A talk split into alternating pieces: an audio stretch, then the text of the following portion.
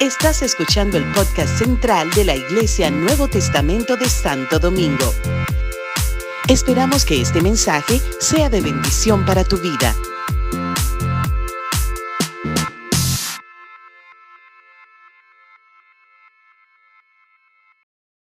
Muchísimas bendiciones, amada iglesia. De verdad que para mí es un inmenso privilegio estar en esta casa. El pastor eh, o, no sé si fue la pastora Carmen que mencionaba sobre el origen de estas 48 horas, y eh, últimamente he leído en el libro del profeta Zacarías, donde hablaba de que al Señor no le agradan ya esos, esos eh, ayunos que, son, que se hacen por, por sacrificio como una carga, sino que Él quería que los ayunos se convirtieran en fiesta.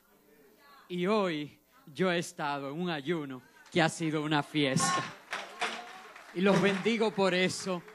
Me regocijo. De verdad, como dijo el pastor Magdiel, yo, yo soy el honrado de estar aquí porque para mí amo a sus pastores. De hecho, mi esposa sabe que eh, yo quisiera un día que de mí se dijera que tengo un poquito de la gracia que Dios ha depositado en Magdiel. No, no lo digo, no lo digo por un cumplido, ciertamente. Miren, de verdad, sinceramente, yo se lo he dicho a él, cuando yo veo a Magdiel, yo veo al Señor. La Biblia dice que el que no ama no ha conocido a Dios porque Dios es amor. Y cuando yo veo a Magdiel, siento y experimento el amor de Dios. Y, se lo he dicho a él y le agradezco que yo tenga el privilegio de llamarme su amigo. Así que antes de que lloremos aquí todos, y para yo, para yo prepararme, ¿verdad? Y, compartir la palabra, yo le quiero pedir a mi esposa que me acompañe un segundito para que salude a la congregación y para que me presente en oración delante de Dios. Muchas bendiciones, hermanos, amados. Nos sentimos tan contentos de estar aquí. De verdad que yo, eh, por por minutos me sentí como que estaba en puerta abierta. O sea que yo no sé qué creen ustedes si nos unimos las dos iglesias y formamos una sola. ¿Qué creen? No, no. Bueno, gracias por la invitación. Estamos muy gozosos y honrados de estar aquí. Pues vamos por favor a ponerse sobre sus pies. Vamos a orar por este vaso que el Señor ha escogido en este día. Extiendan sus manos, por favor, para acá. Señor, te adoramos y te bendecimos. Agradecemos tu presencia, Señor, durante estas horas de ayuno y oración que han tenido mis hermanos. Gracias porque estamos aquí, porque hemos escogido la mejor parte, Señor. Ahora yo te pido que tú escondas a este vaso detrás tuyo, que sus palabras, Señor, sean las que tú quieres que Él diga. Pon corazones receptivos. Muy bien, y como estamos en confianza y nos hemos sentido en confianza, entonces, generalmente cuando uno es invitado a una iglesia y, le pide al Señor, Señor, yo quiero ser de bendición para esta iglesia y buscar el rostro de Dios y, entender, eh, me gusta mucho una frase que se dice en la Biblia acerca de los hijos de Isaacar, que eran entendidos en los tiempos. Y, yo soy un apasionado de, de, buscar la voluntad de Dios y saber qué Él quiere hablar a su iglesia. Y saben, en esta noche yo estoy seguro que el Señor eh, tiene un mensaje y una palabra para cada uno de ustedes. Pero no es una palabra complaciente. Yo creo que es una palabra buena porque viene de la boca de Dios, pero es una palabra que nos reta. Hoy yo vengo a retarlos como iglesia. Y si pudiera ponerle a este mensaje eh, o a esta conversación de la palabra, un título sería Viviendo en lo sobrenatural. Y cuando digo que vengo a retar la iglesia, y una iglesia que tiene 48 horas ayunando y buscando el rostro de Dios, es porque Dios quiere que tú y yo aprendamos a vivir en lo sobrenatural. Y eso solamente se logra a través del poder del Espíritu Santo que obra en nosotros. Miren, hace un, par de años ya, o mucho más de un año, un grupo de pastores amigos hemos estado reuniéndonos a orar. Y yo creo que una parte central de esas reuniones ha sido el pedirle a Dios que nos dé esa llave del poder de su Espíritu Santo, de manera de que lo sobrenatural sea lo natural en medio nuestro. Que lo sobrenatural de Dios se convierta en lo natural, en tu vida y en mi vida. Hermano, yo tengo esta palabra para ustedes y saben, acostumbro, pongo un cronómetro en mi celular aquí, pero dejé el celular guardado porque le pregunté a su pastor y me dijo, mira, predícame, predícame que esto puede convertirse en una vigilia. Yo no sé si el pueblo dice amén, pero entonces yo voy a predicar. Si les da sueño, entonces me, me dicen. Pero saben, lamentablemente, nosotros no estamos acostumbrados a la manifestación sobrenatural de Dios. El año pasado, eh, no recuerdo si fue este mismo año, eh, tuvimos una visita de un profeta y aquí grandes milagros y prodigios. Y, yo no sé cuántos supieron todo, todo lo que se armó aquí y las confrontaciones que hubo. Saben, y yo que no tuve la oportunidad de ir a la cruzada, sí me invitaron a una reunión el lunes y cuando participé, de verdad que llegué a mi casa un, poquito confrontado por el Señor, porque cuando salí en mi vehículo vi la fila de personas en silla de ruedas esperando que saliera el profeta y yo salí por ahí como que no me importaba. Y, y eso me hizo pensar, pero ¿por qué yo no me detuve? ¿Por qué yo no me detuve y oré por ellos? Para que recibieran la sanidad que anhelaban, porque el mismo espíritu que opera en ese profeta es el que vive en mí. Y el mismo poder que levantó a Jesús de entre los muertos vive hoy en mi vida. ¿Por qué no estamos acostumbrados a la manifestación sobrenatural de Dios? Cuando los discípulos de Juan vinieron donde Jesús y le preguntaron, ¿eres tú el Cristo o debemos esperar a otros? Jesús le dijo, los ciegos ven, los sordos oyen, los mudos hablan y los cojos andan. Vayan y cuéntenle eso a Juan, porque había sido establecido por todos los profetas que estas señales seguirían a aquel que había de venir. Y en Jesús se cumplía. Y nosotros somos discípulos de Cristo. Hoy tú y yo nos hacemos llamar cristianos, seguidores de Cristo, y las señales tienen que ser vistas en medio nuestro. ¿Qué tal acerca de la iglesia del Nuevo Testamento? ¿Qué pasaba en la iglesia primitiva? Cuando decía que traían a todos los enfermos para que pasando los discípulos, aún la sombra de ellos, pasara sobre estos y dice que todos estos enfermos eran sanados, que todos los endemoniados eran libertados. ¿Tú quieres eso, hermano? ¿Tú quieres eso hoy? Ahora, ¿qué está pasando contigo? Sí, porque si pensabas que iba a decir qué está pasando con sus pastores, ¿verdad? Porque hablé de los discípulos, de los apóstoles. Pero saben, Jesús rasgó el velo y hoy todos somos ministros del Dios Altísimo. Tú has sido hecho rey y sacerdote, y sacerdote para Él. ¿Qué está pasando contigo? Yo dije que te iba a confrontar en esta noche. ¿Qué está pasando conmigo?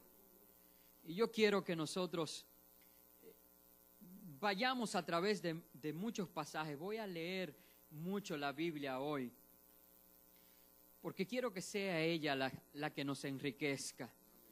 Y quiero tomar como referencia al profeta Elías para enseñarte cinco puntos que Dios me ha dado para compartir con ustedes a fin de que aprendamos a vivir en lo sobrenatural de Dios. Tomé al profeta Elías porque quería predicar acerca del Antiguo Testamento porque ustedes son la iglesia del Nuevo Testamento. Y le dije a mi esposa, yo he estado en retiro con Magdiel y Magdiel se sabe el libro de los hechos versículo a versículo. No hay manera. Si, si tú ves que yo cito el libro de los hechos, hazme una seña. No quiero yo entrar en ese terreno, así que me voy al Antiguo Testamento y voy a tomar a un gran hombre de Dios, a Elías como referencia. Saben, tantas cosas que pudiera decir de Elías y hoy no tengo el tiempo, ¿verdad? Para ir a cada detalle, solamente voy a dar algunas pinceladas. Pero este gran hombre de Dios En el tiempo del rey Acab, a quien no le voy a dedicar parte de mi mensaje, solamente quiero hacer una referencia de que era un hombre que la Biblia dice que hizo lo malo delante de los ojos de Jehová. Y no les voy a hablar de su esposa. No voy ni siquiera a mencionar su nombre, ¿no? Sin embargo, este hombre idólatra que levantó altares a los Baales, incluso construyó un templo a Acera, un hombre idólatra completamente, y en ese tiempo el profeta Elías vino delante de Acab y lo confrontó. Y Dios usó a este hombre lleno del Espíritu Santo de Dios como Dios quiere usarte a ti en medio de esta generación. Y mira que, que acabo de compartir una de las claves y es ser lleno del Espíritu Santo de Dios.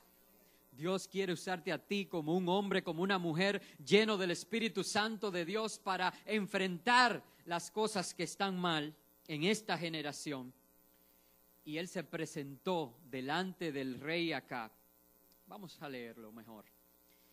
Quiero que los que puedan abrir sus Biblias en el primer libro de Reyes, en el capítulo 17. Vamos a leer primero los versos del 1 al 7 para que vean con la autoridad que este hombre se presentó delante del rey Acab.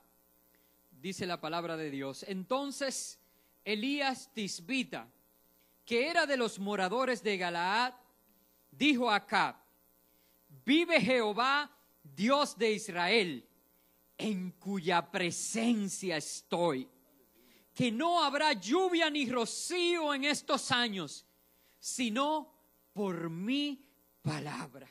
Hermanos, si tengo que hacer necesariamente una pausa ahora, porque yo quiero que ustedes vean lo lleno de autoridad que estaba el profeta Elías, que yo no me atrevería a hacer una declaración como esta y ni siquiera decir, en el nombre de Jesús o por la palabra de Dios, o, Señor, estoy recordando tus promesas.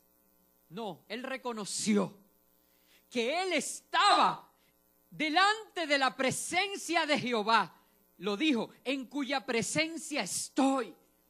Y es ahí donde tú y yo tenemos que llegar, que no importa aún si estamos presentándonos delante del rey, nosotros sabemos que el Señor está de nuestro lado y que estamos siempre en su presencia. No 48 horas, todas las horas de nuestra vida, porque Él prometió que estaría con nosotros todos los días. Y este hombre, sabiendo que el Señor le respaldaba y que estaba delante de su presencia, dijo, por mi palabra no caerá lluvia. ¡Wow! Lo sobrenatural de Dios era su naturaleza. Que tú y yo podamos confiar en que el Señor está junto a nosotros, que estamos delante de su presencia y que las cosas que declaremos en su nombre, Él las concederá. Y mira lo que pasó, dice, y vino a él palabra de Jehová. Queda duda de que estaba delante de la presencia del Señor.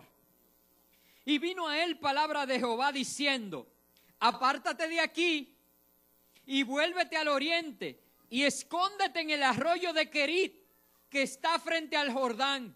Beberás del arroyo y yo he mandado a los cuervos que te den allí de comer. Y él fue e hizo conforme a la palabra de Jehová, pues se fue y vivió junto al arroyo de Kerit que está frente al Jordán y los cuervos le traían pan y carne por la mañana y pan y carne por la tarde y bebía del arroyo. Pasado algunos días se secó el arroyo porque no había llovido sobre la tierra. Hermanos, él estaba tan en la presencia de Dios que la declaración profética que él hizo hizo que Dios mismo reaccionara y le diera una palabra y le diga, mira, vete rápido, porque empezó la sequía. Lo que has declarado ya lo has recibido, así que ahora me ocupo de sustentarte y de guardarte a ti, porque lo que declaraste se cumplirá. Y qué bueno es Dios, que aún en medio de, un ambiente como ese, delante del rey Acab y, y con idolatría por todos lados, el rey, el rey tiene cuidado de su profeta. El rey tiene cuidado de sus hijos. Dios tiene cuidado de ti. ¿Saben? Qué maravilloso es ver que Dios usó cuervos para alimentar al profeta. Pero aquí hay un refrán que dice, cría cuervos. La fama de los cuervos es de ser unos malagradecidos. Sin embargo, Dios a los malagradecidos los usa para bendecir a sus hijos.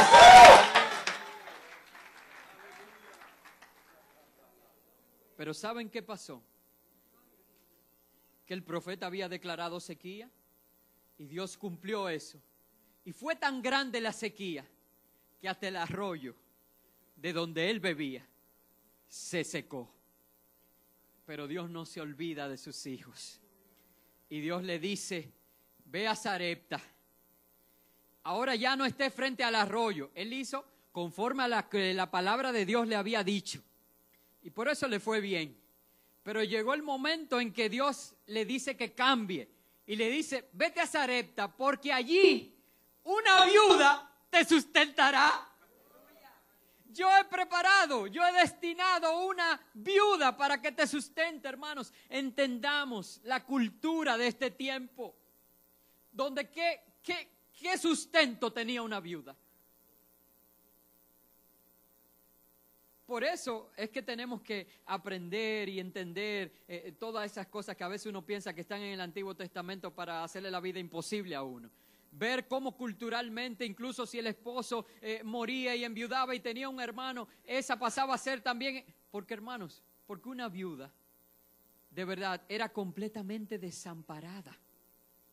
Por eso este es el Evangelio de los huérfanos y de las viudas, porque Dios sustenta al desamparado, porque aunque padre y madre me dejara con todo, Jehová. Y eso sigue siendo efectivo hoy, esta palabra es todavía vigente hoy. Y Dios dispuso una viuda para sustentar al profeta. Ahora, hermanos, recuerden cuál era el ambiente, la atmósfera que había.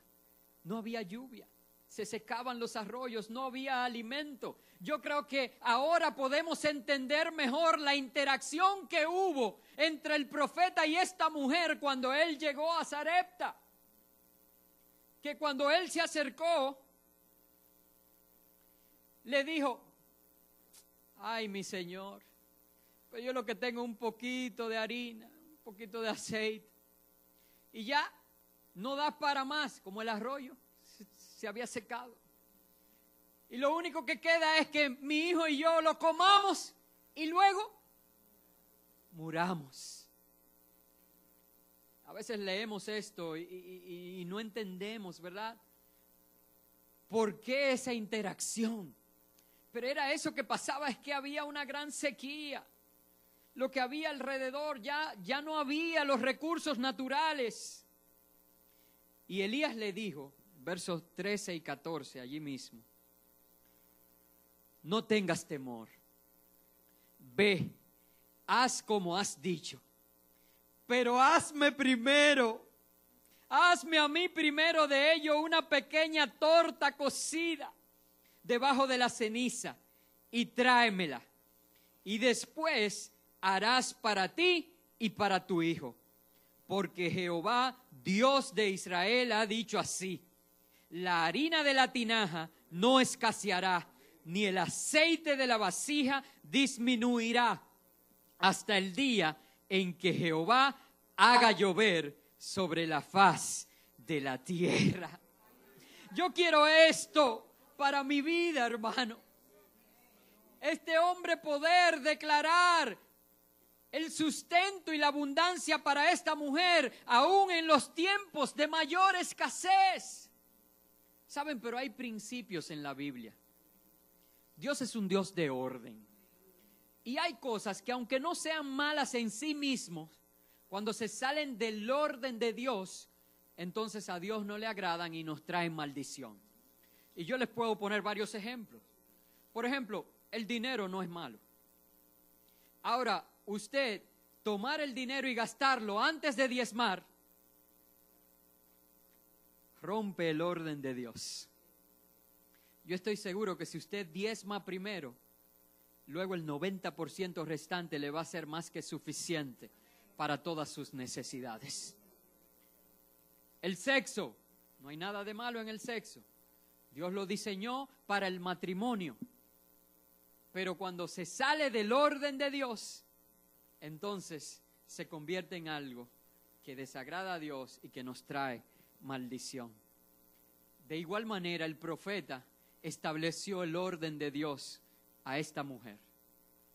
Ella lo que estaba era quejándose, hermano, por la realidad. Lo que ella estaba diciendo era su realidad, solamente me queda esto y cuando lo comamos ya, solo nos queda morir. Sin embargo, el profeta le dice, mira, honra a Dios primero. Toma eso que tienes y dalo como una ofrenda a Dios. Aliméntame a mí, que soy el profeta del Dios Altísimo. ¿Cuántos alimentan al profeta de esta casa? Sí, y puedo decirlo, ¿verdad? Porque él no lo va a decir. Yo, porque si no me invitan más, bueno. Cuiden, amen a sus pastores. porque eso honra a Dios primeramente y está en el orden de Dios. Y cuando Él le dijo, primero haz esto, entonces declaró la palabra sobre ellos y, dice, y les dijo, porque no escaseará ni la harina ni el aceite hasta que Jehová no haga llover. Hermanos, no importa la situación que estás pasando yo sé que pueden haber realidades muy difíciles en esta noche.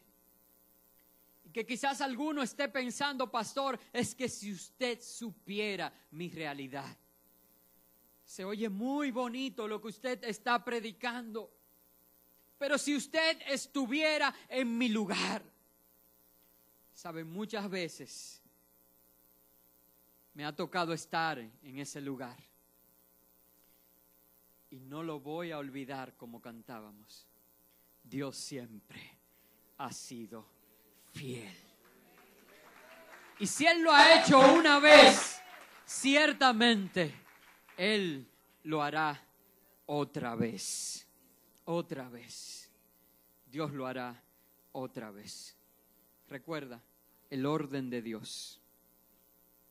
Honralo a Él primero y Él declarará sobre ti sustento. Yo quiero esto. Yo quiero esa capacidad que este hombre de Dios, el profeta Elías, mostraba. Esta seguridad, esta firmeza de actuar en lo sobrenatural de Dios. Y le pedí, ¿verdad? En medio de eso que, que nosotros hemos estado orando, le pedí al Señor, Señor, muéstrame cómo yo puedo y como dijo el apóstol Pablo, yo mismo no pretendo haberlo alcanzado ya. Pero una cosa hago, ¿verdad? Olvidando lo que está detrás, me extiendo hacia lo que está delante. Y el Señor me dio cinco puntos que nos van a ayudar a vivir en lo sobrenatural de Dios. Y esto no es solo para el pastor. Esto no es solo para el pastor. Porque saben, yo no quisiera que esta sea una casa en la que dependa de que el pastor ore por los enfermos y que los enfermos sean sanados, que dependa de que el pastor ore por los que vengan endemoniados y estos sean libertados, que así sea, que Dios te use grandemente. Pero yo quiero que esta sea una casa donde sea una puerta abierta para que todo aquel que entre con una necesidad y exprese esa necesidad, cualquiera de ustedes le diga, no te preocupes, vamos a orar por ti y ore por ello y que los enfermos sean sanados y que Dios sea glorificado. Y no se preocupen que Dios tiene trabajo para su pastor, equiparlos a ustedes. Y yo quiero compartir estos cinco puntos que yo sé que les van a ayudar, que nos van a ayudar a cada uno de nosotros a vivir la vida sobrenatural que Dios tiene reservada para nosotros. El primero de ellos es la oración. Permíteme, sí, por favor. Todo comienza con la oración. Yo enseño a mis líderes allá en la iglesia que el cristiano, antes de cualquier cosa, ora.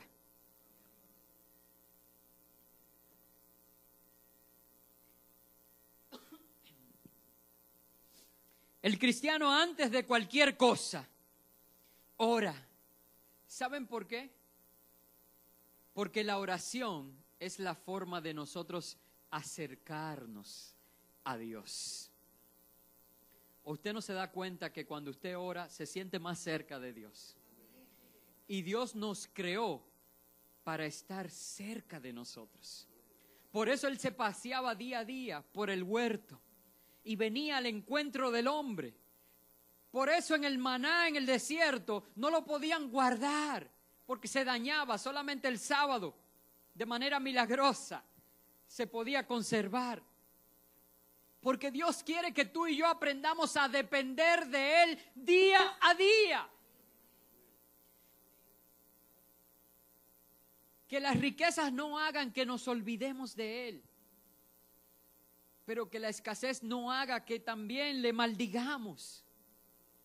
Él quiere que nosotros día a día, día a día, procuremos estar cerca de Él.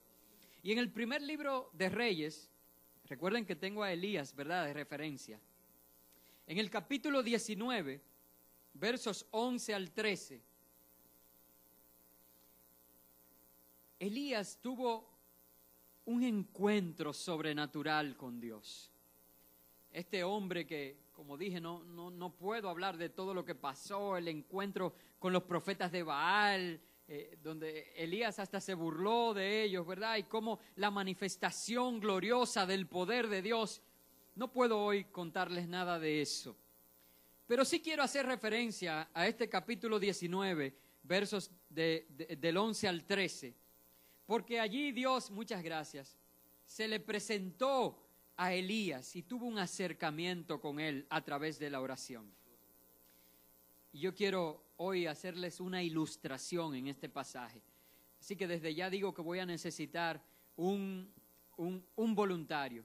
Eh, y yo quiero de verdad que sea alguien de los que está más atrás, sentado más atrás. Vaya a ver el que sea, se va preparando.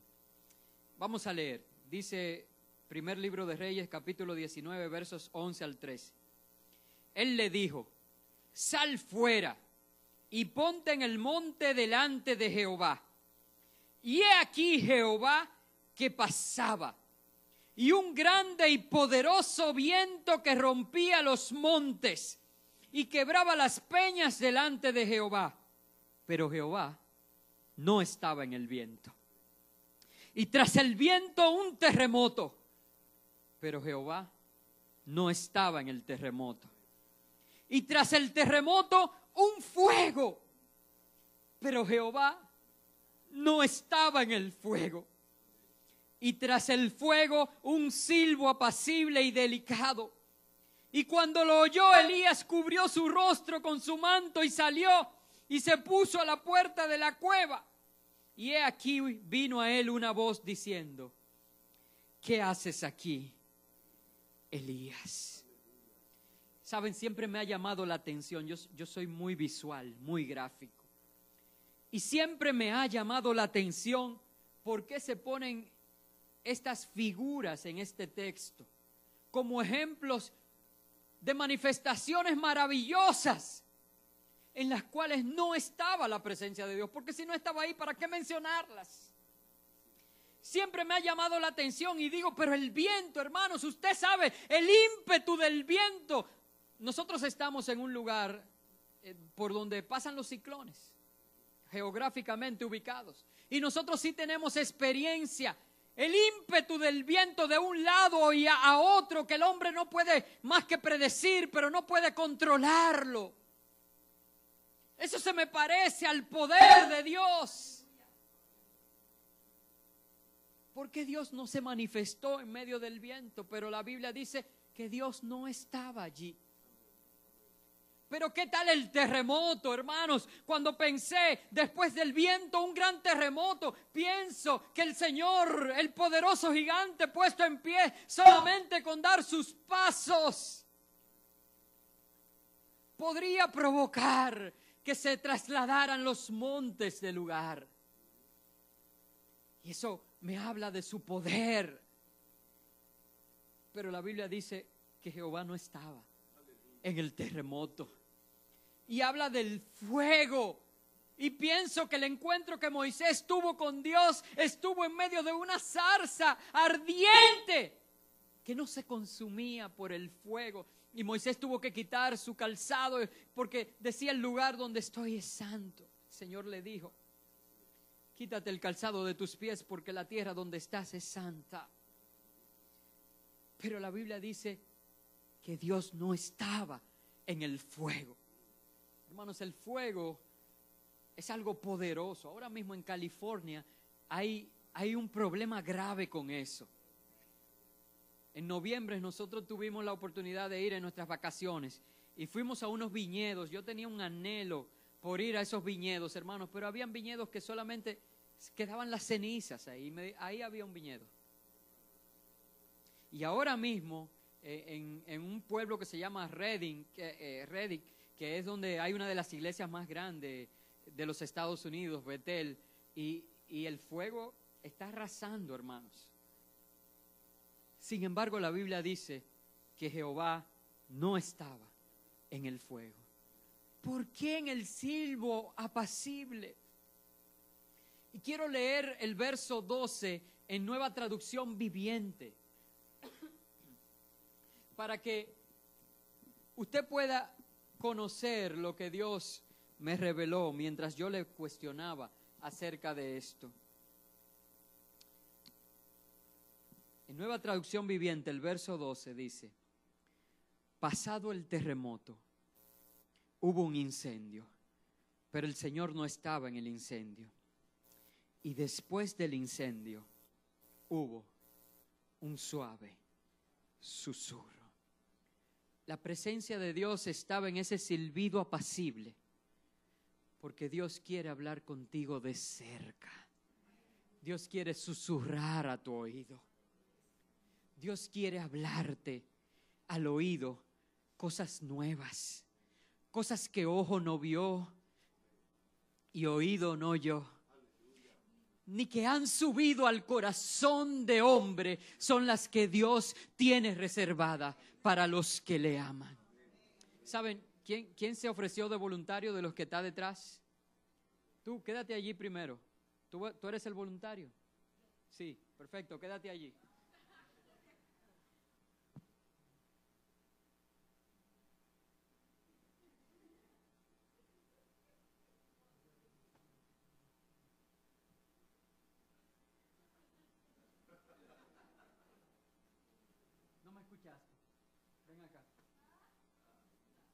Yo quiero que Él se acerque.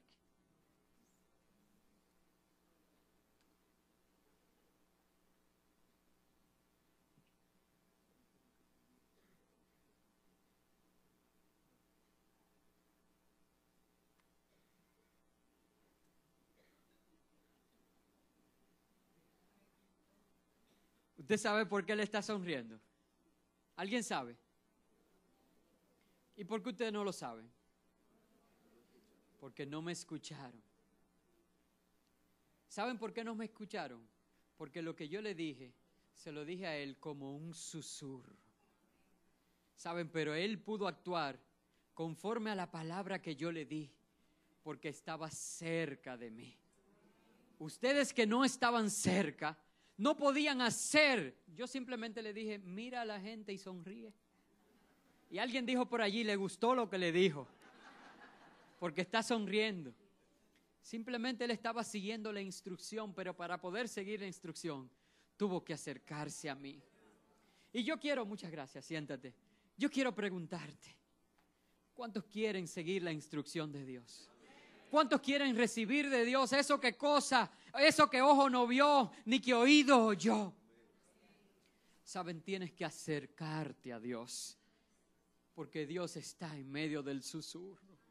¿O acaso tú quieres que Dios te dé voces? Porque la Biblia registra también. Tú sabes que un día Dios vino al encuentro del hombre en el huerto y tuvo que empezar a dar voces y decir, Adán, ¿dónde estás? ¿Tú sabes en qué momento fue ese? en el momento del pecado, porque eso es lo que el pecado hace, que rompe la intimidad que Dios diseñó para que tú y yo tuviéramos con Él. Ya no puede venir y hablarnos susurrando, sino que tiene que dar voces y preguntar, ¿dónde estás tú? Hermano, Dios te quiere cerca. Y la manera de acercarnos a Dios es a través de la oración. Yo te animo a que tengas un tiempo cada día de hablar con Dios y escuchar su palabra. Y que Dios te diga,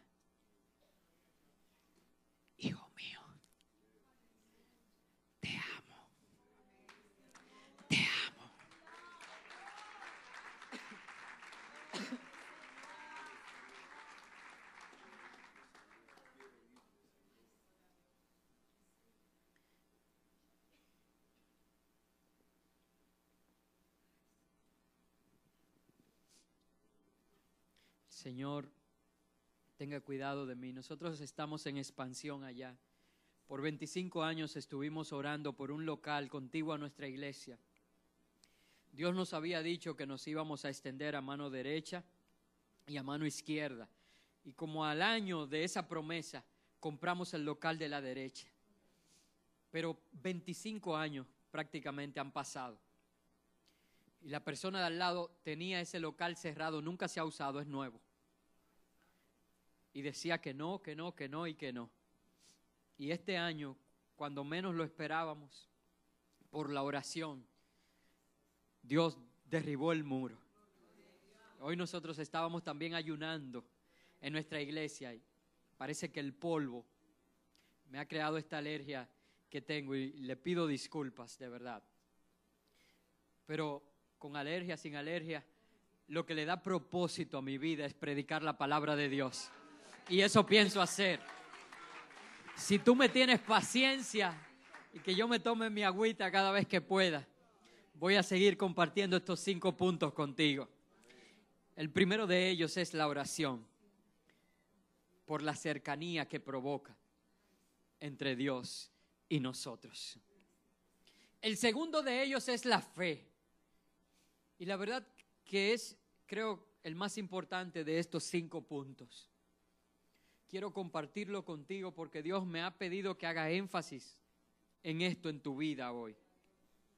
Y quiero que lo veamos en el primer libro de Reyes, en el capítulo 18, los versos 41 al 46. Dice la palabra de Dios. Luego Elías dijo a Acab, vete a comer y a beber algo porque oigo el rugido de una tormenta de lluvia que se acerca. Hermano, tiene años que no llueve. Se han secado los arroyos. Y tú me estás hablando a mí de tormenta. ¿Qué es eso, tormenta?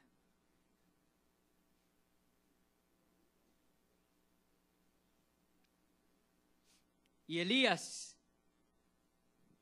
perdón, entonces Acab se fue a comer y a beber Elías, en cambio, subió a la cumbre del monte Carmelo, se inclinó hasta el suelo y oró. Lo primero es la oración, ¿verdad? Con la cara entre las rodillas. Luego le dijo a su sirviente, ve y mira hacia el mar. Su sirviente fue a mirar y regresó donde estaba Elías y le dijo, no vi nada. Tú y yo muchas veces somos como ese sirviente. Y nos hacemos llamar cristianos y somos siervos del Dios Altísimo y, hasta en nuestro lenguaje. Usted sabe que alguien es evangélico porque de una vez le dice siervo, sierva. Pero muchas veces ese siervo y esa sierva son como este. Que Dios declara la palabra en oración, 48 horas orando y el, el pastor se para aquí y da una palabra de parte de Dios y dice, yo no veo nada. Y vino y le dijo al profeta, no vi nada. Siete veces le dijo Elías que fuera a ver. Finalmente, la séptima vez su sirviente le dijo, y mira hermano, porque quiero resaltar esto, yo dije que tú y yo somos como ese sirviente. Dice, vi una pequeña nube como del tamaño de la mano de un hombre que sale del mar. Entonces Elías le gritó, corre y dile acá, sube a tu carro y regresa a tu casa. Si no te apuras, la lluvia te detendrá. Poco después, el cielo se oscureció de nubes, se levantó un fuerte viento que desató un gran aguacero y Acab partió enseguida hacia Jezreel. Estamos hablando de fe. Y este hombre tuvo fe. Y no importa lo que el siervo decía una y otra vez, siete veces perseveró él creyendo lo que Dios había de hacer. Sin embargo, este hombre, cuando vio esta nube, y hermanos, y, y es lo que quiero resaltar, le dice, ah, yo veo una pequeñita nube ahí como, como el puño de un hombre. Hermanos, y yo le digo, si tiene años sin llover, si yo decía ahorita que hablar de nube y de tormenta era una utopía, el ver ya en medio de esa insistencia y esa persistencia del profeta diciéndole, ve a ver, ve a ver, ve a ver, porque Dios lo va a hacer. El ver una pequeña nube no era motivo de gozo y de alabanza y de celebración, porque Dios había comenzado a hacer lo que había prometido. Sin embargo, tú y yo muchas veces, todavía viendo, porque primero no vio nada, pero ya veía una pequeña nube del tamaño del puño de un hombre. Y todavía viendo, tú y yo queremos minimizar la obra de Dios. Hermano, y no lo digo como para señalar ni ofender a nadie. Lo digo para que cambiemos nuestra forma de pensar a fin de que podamos ser transformados, ¿verdad? Como dice Romanos 12, y cambiemos nuestra forma de vivir. ¿Y qué pasó?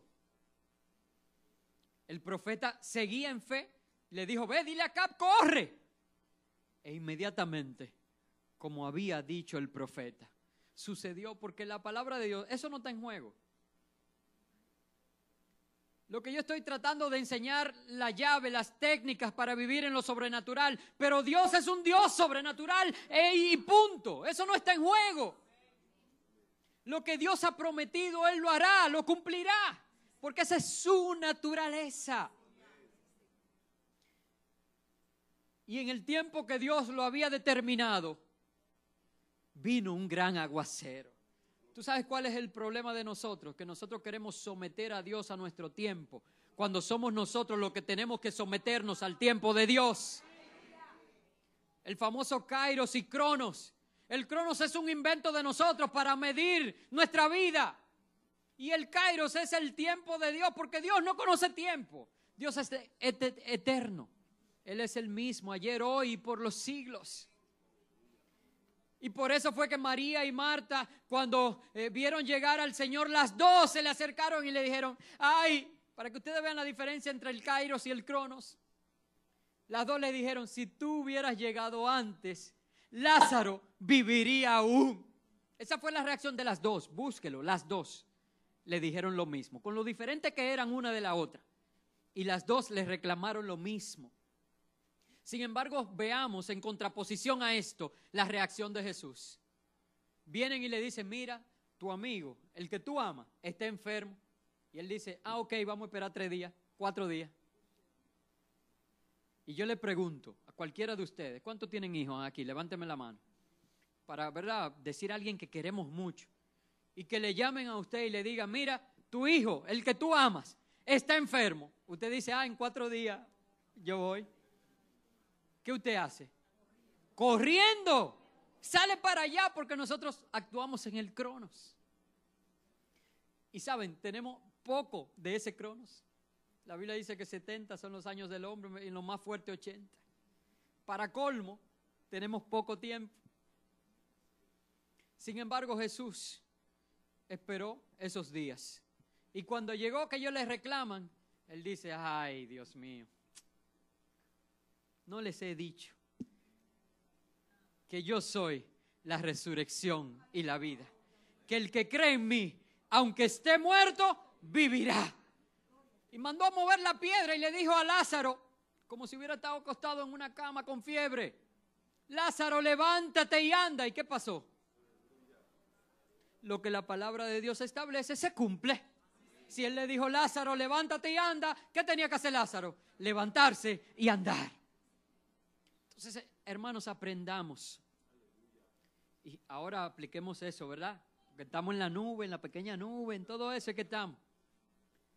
El problema de nosotros es que en medio de la dificultad estamos enfocados no vi nada. Y siete veces, nada. Y con cada nada, hermano, se nos va quitando la esperanza también. Y si en la séptima ya, imagínense, no queda nada. Y en la séptima, si vemos la nubecita, decimos, imagínate, pero esa nube del tamaño del puño de un hombre. Sin embargo, el Kairos se acercaba y por eso el profeta lo sabía y dice, apresúrate, dile a Cab que, que, que, que prepare sus carros. Y un aguacero. Cielos abiertos sobre tu vida, vienen ya. Y miren, este es el segundo punto, pero si yo tengo que resumir los otros tres, yo quiero hacer algo ahora. De verdad, siento del Señor hacer algo. Yo no sé si ustedes se pueden poner sobre sus pies. Porque este segundo punto es el más importante. Es la fe. Si tú quieres vivir en lo sobrenatural, tienes que aprender a experimentar y a vivir en fe. Pero fe en quién? En ti, en tus fuerzas. No, fe en Dios, que todo lo puede. Y tenemos que dejar de ser como este siervo que muchas veces no vemos. Y cuando vemos, entonces minimizamos lo que Dios está haciendo. ¿No le ha pasado? Yo, quizás soy yo entonces, que, que yo soy así, yo soy... Y, y, Dios abre el mar rojo delante de mí y yo, wow, paso en seco, pero del otro lado hay un río Jordán y ya entonces digo, ya aquí se acabó mi vida. Pero no abrió el mar y, abre el río y entonces cuando cruzo veo los gigantes. ¿O, soy yo? Y saben, Dios me mueve. Aquí hay personas aquí que están pasando por tiempos de sequía, están pasando por tiempos de dificultad extrema. Y yo no sé cuál es esa dificultad. Solamente te puedo decir de parte de Dios. Y no, y no vengo aquí a profetizar, y, sino la palabra profética más segura, que es la palabra de Dios. Ten fe. Fe es la certeza de lo que se espera y la convicción de lo que no se ve. La certeza de lo que se espera y la convicción de lo que no se ve. Si hoy tú estás pasando por una situación como este siervo, que no ves nada, o si tú estás en la etapa en que estás viendo algo que se ve tan pequeño, que se ve insignificante como que Dios no va a poder hacer el milagro. Hoy yo quiero decirte de parte de Dios, ten fe, confía en Él, que Él lo hará. Y yo quiero que Dios nos ministre ahora a través de una canción. le voy a pedir que la pongan desde allá atrás porque quiero que aún los adoradores presenten allí sus necesidades delante de Dios. Esto es para todos nosotros. Y que nosotros, sobre todo los que estamos en medio de esa sequía, esperemos y confiemos en la lluvia que Dios traerá. Esta canción ministra mucho a mi vida y se llama Hay una nube. Vamos a escucharla mientras Dios ministra tu vida. Este es, este es tiempo de ministración. Cierra tus ojos, extiende tus manos a los cielos, concéntrate en estas letras, no sé si la conocen, y medita en cada una. Quizás solamente vamos a ir dos o tres vueltas, depende como el Espíritu quiera hacer, pero escucha.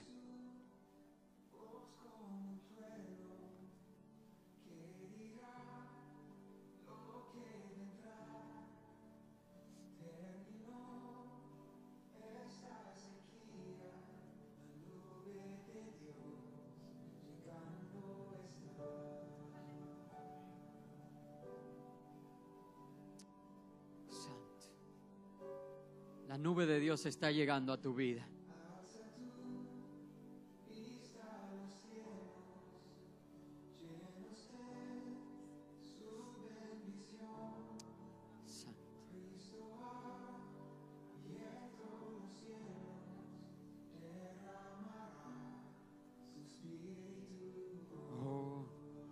Espíritu se derramará en este lugar.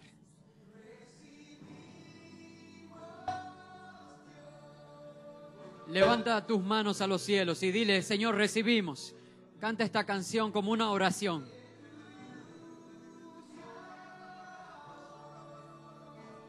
Clama, clama, clama siete veces, siete veces. Por la lluvia de Dios.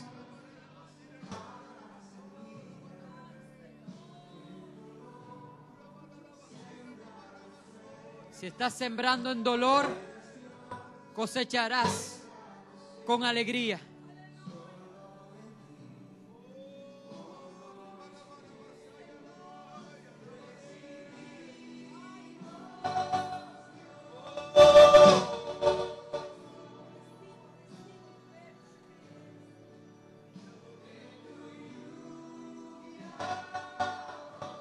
Oi rababarakenda rabashandara. Oh, Rabashandarakaya, Irrababarakin.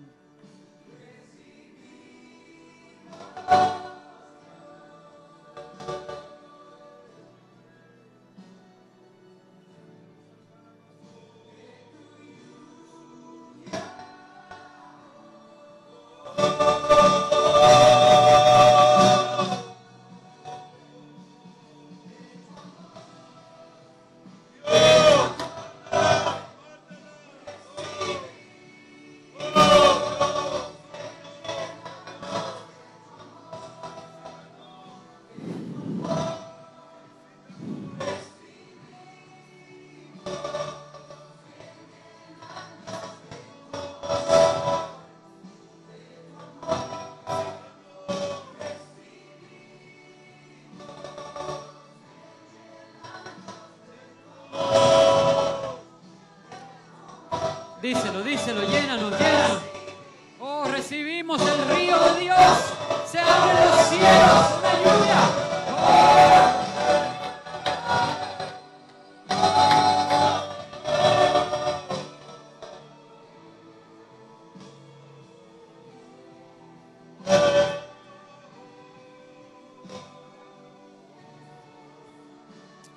Presenta, presenta esa situación delante de Él y prepárate a recibir. Esa es nuestra certeza. Que su palabra nunca fallará.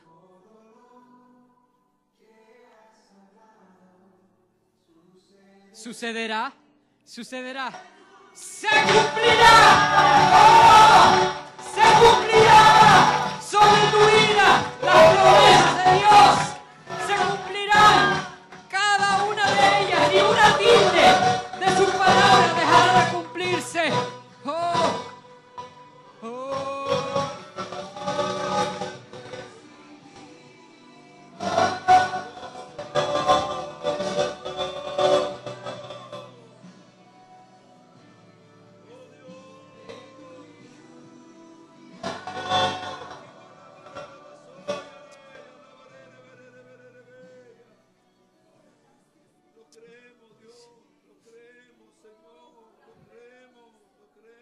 Señor, tú nunca has fallado. Tú me hablaste, Señor, de que en tu nombre dijera esta palabra, Señor. Y todo lo que has dicho sucederá, se cumplirá, Señor. Así que yo declaro bendición sobre esta casa, sobre cada familia, sobre cada persona, sobre cada caballero, sobre cada dama, sobre cada joven, Señor. En cada proceso, Señor, donde no se ve nada, donde se ve pequeño, Señor. Tú abres los torrentes de los cielos y derramas de tu bendición. En el nombre de Jesús. Amén. Y amén. Pueden sentarse. No hemos terminado. Dije que eran cinco. Vamos a tratar de ser más rápido ahora. Tercer lugar, la tercera clave. ¿Cuál fue la primera? Me gusta. Ok. ¿Y cuál fue la segunda? La tercera va de la mano de la fe y es la esperanza.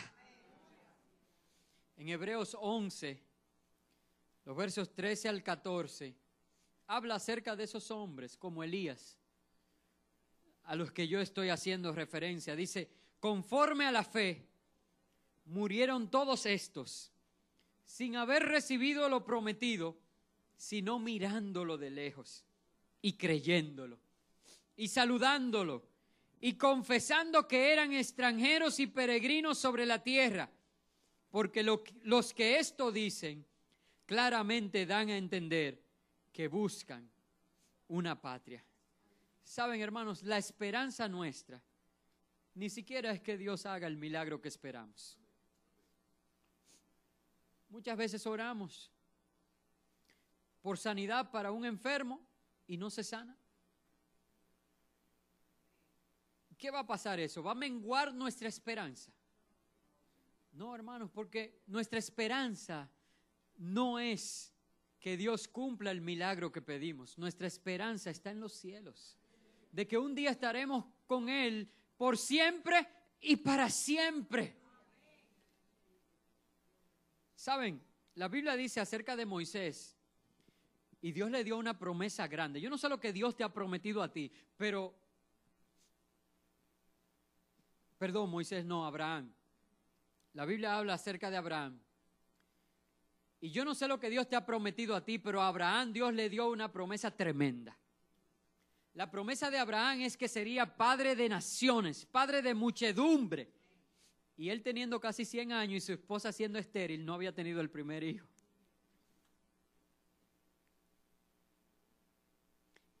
Y hay algo que llama mi atención que la Biblia establece ahí y dice que Abraham tuvo que creer esperanza contra esperanza. ¿Tú sabes lo que significa eso?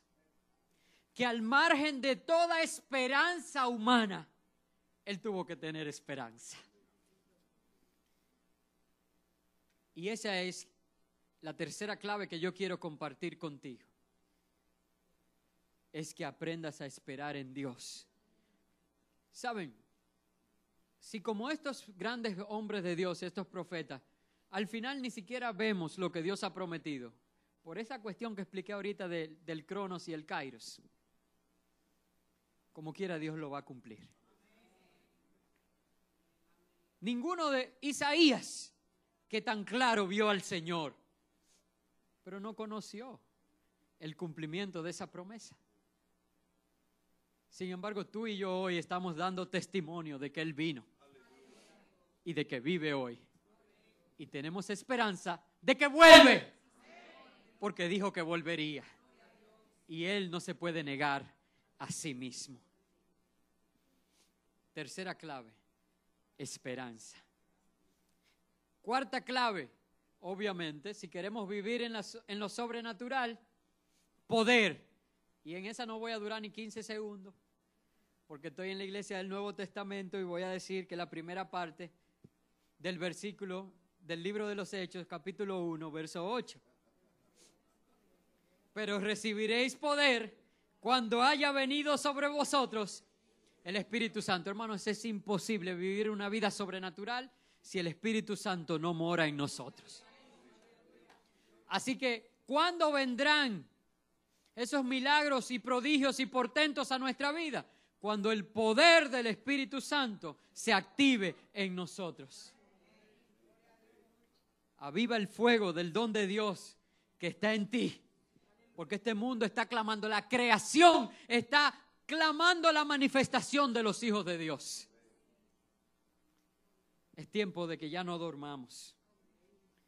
Y la quinta clave es el testimonio. Voy a usar dos textos. El primero, la segunda parte de ese mismo verso, en Hechos 1.8, que dice, después que hayan recibido ese poder, ¿verdad? Cuando haya venido sobre ustedes el Espíritu Santo, me seréis testigos en Jerusalén, en toda Judea, en Samaria y hasta lo último de la tierra. Hermano, el poder no es para vanagloriarnos, el poder es para dar testimonio de que Él es un Dios grande, de que Él es un Dios fuerte, de que Él es un Dios poderoso. Y quiero terminar, de verdad, antes de pasar a los pastores, porque creo que es un tiempo de venir delante de Dios y ser ministrados y, y desatar en este momento el poder sobrenatural de Dios en tu vida y en mi vida. Leyendo lo que el apóstol Pablo escribe en Primera de Corintios 2, versos 3 al 5. Hablando de testimonio, ¿verdad? Dice el apóstol Pablo, y estuve entre vosotros con debilidad y mucho temor y temblor Así he estado yo hoy aquí delante de ustedes. Dije que, yo quiero llegar, ¿verdad?, a la gracia del pastor McDill y entonces yo predicando aquí. Estoy en debilidad, con temor y temblor. Pero mira lo que el apóstol Pablo escribe.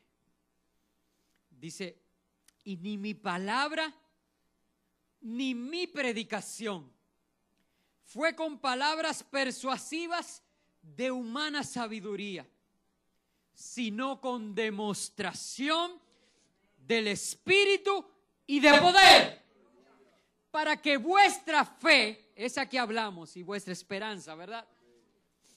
No esté fundada en la sabiduría de los hombres, sino en el poder de Dios.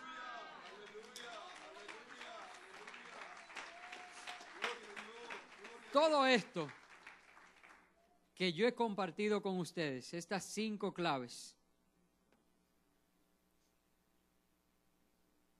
si se quedan solo en letra, la letra, ¿tú sabes lo que hace? Mata. Pidámosle al Señor, al Espíritu Santo, que active en medio de nosotros ahora su poder para que entonces nuestra fe no esté fundamentada en humana sabiduría, sino en demostración de Espíritu Santo y de poder. Y yo quiero que hagamos eso ahora. Así que, pastor, quiero entregarte a ti. Tú eres el sacerdote de esta casa y yo me someto a tu autoridad. Ora por nosotros y ora para que el Espíritu Santo descienda y ministre a nuestras vidas y que haya nuevos dones que se activen los dones. Y que si hay enfermos hoy entre nosotros sean sanados. Que los cojos anden, que los ciegos vean, que los mudos hablen, que los sordos oigan. Es el mismo Dios que se activa hoy en medio de nosotros. Que Dios les bendiga, iglesia.